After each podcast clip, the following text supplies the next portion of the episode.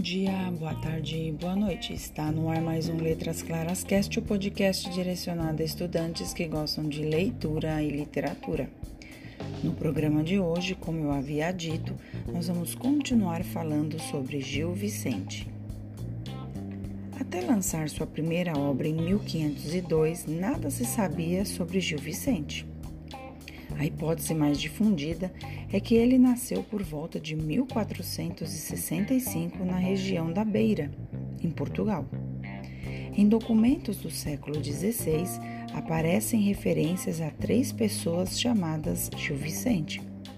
Um que participava de torneios poéticos na corte, outro que era ourives e mais um que era mestre da balança da Casa da Moeda de Lisboa. Alguns teóricos defendem que todos se tratam da mesma pessoa, mas não há provas suficientes que comprovem essas, estas hipóteses. Do mais, sabe-se que ele foi casado duas vezes e teve cinco filhos.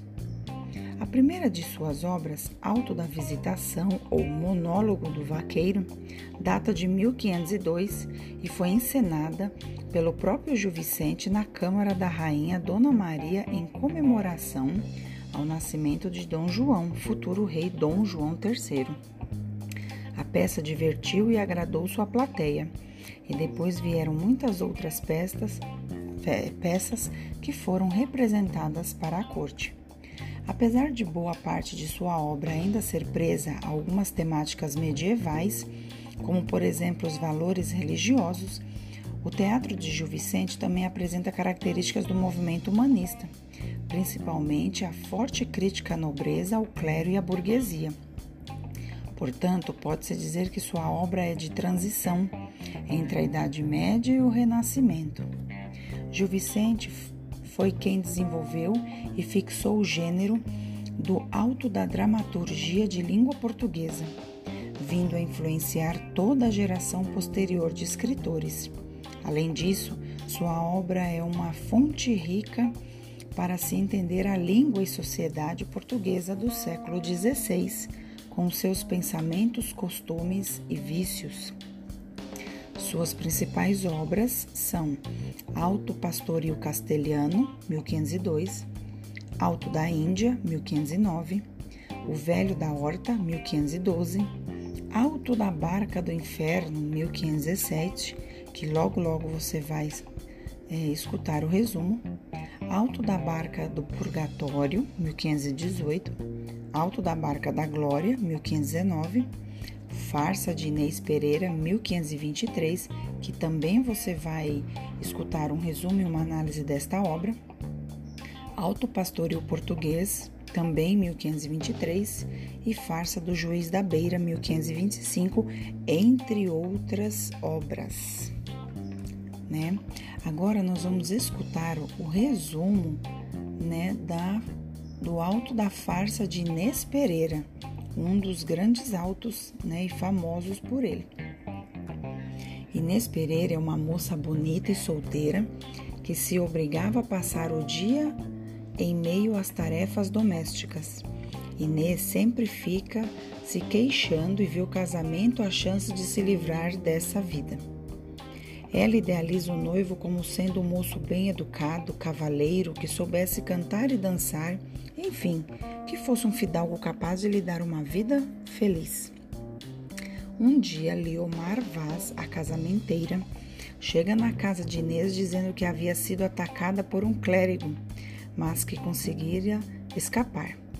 Leomar, porém, foi à casa da moça para relatar que Pero Marques, um rico camponês, quer se casar com Inês. A moça então lê a carta de Pero, escreveu com suas intenções de casamento, mas ela não se conforma com a rusticidade do moço e concorda em recebê-lo só para rir da cara dele. Liomar vai então buscar Pero, e enquanto isso a mãe de Inês a aconselha a receber bem o pretendente. Quando o moço chega, ele se comporta de modo ridículo e demonstra não ter nenhum traquejo social. Vendo-se a sós com Pero, Inês o desencoraja quanto ao casamento e o moço vai embora. Nisso, ela informa a mãe que havia contratado dois judeus casamenteiros para encontrar um noivo que tivesse boas maneiras. Entra em cena Latão e Vidal, os dois judeus casamenteiros que vieram oferecer Brás da Mata um escudeiro. Armado o encontro entre os dois jovens, Brás da Mata planeja ir à casa de Inês acompanhado de seu criado, o moço, e os dois combinam contar uma série de mentiras para enganar a moça e conseguirem dar o golpe do baú. Já na casa de Inês, Brás da Mata age conforme ela queria.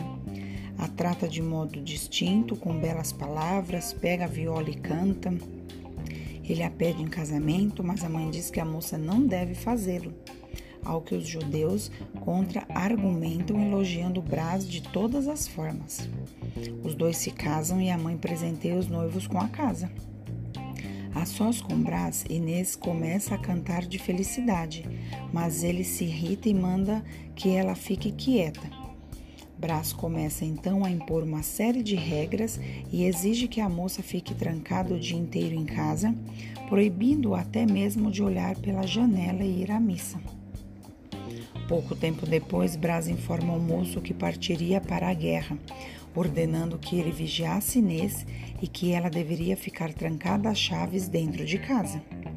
Trancada em casa e não fazendo nada além de costurar, Inês lamenta a sua sorte e deseja a morte do marido para que pudesse mudar seu destino. Passado algum tempo, moço aparece com uma carta do irmão de Inês, onde ele informa que Brás havia morrido covardemente tentando fugir do combate. Feliz, Inês despede moço, que vai embora lamentando seu azar.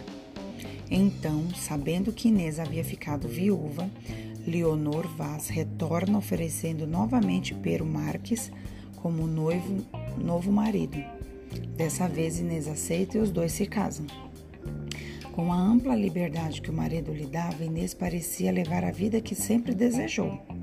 Um dia chega em sua casa um ermitão a pedir esmola Inês vai atendê-lo.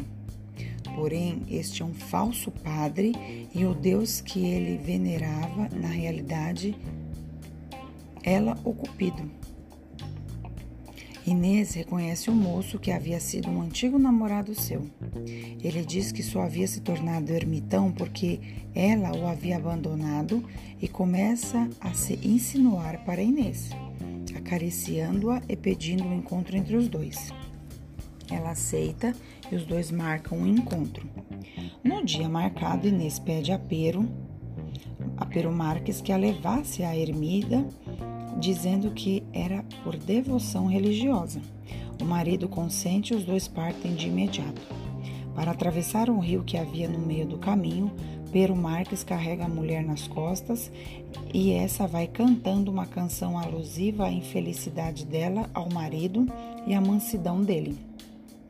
Pero consegue é, e segue cantando o refrão, terminando como um tolo enganado. Vamos falar um pouquinho das personagens. Os personagens do teatro vicentino não têm profundidade psicológica e são tipos ou alegorias, ou seja, são como representações de grupos, instituições ou ideias abstratas. Servem assim a uma finalidade moral preconcebida, desculpa, pelo autor. O modo de falar das personagens reproduz a maneira típica com que as camadas sociais e profissões que essas personagens representam falavam. Por exemplo, a Inês Pereira era uma moça bonita e solteira que, para se livrar dos afazeres domésticos, sonhava em se casar com um fidalgo. A mãe dela, típica dona de casa, preocupada com a educação e o futuro da filha. Liomar Vaz, casamenteira que só respeita a opinião pública quando lhe convém. Latão ou Vidal, caricaturas de judeus, espertalhões e hábeis no comércio. Pero Marques, camponês rico, porém ignorante e sem nenhum traquejo social. Brás da Mata, o escudeiro, é escudeiro pobre que mal tinha dinheiro para se sustentar.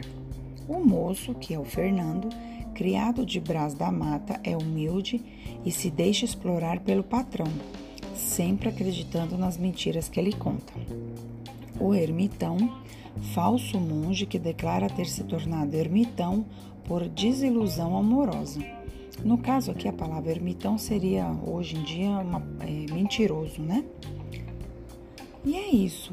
Eu espero que tenham gostado. No próximo programa, nós vamos falar sobre a análise do, da farsa de Inês Pereira e vamos falar um pouquinho também do Alto da Barca do Inferno. Até lá!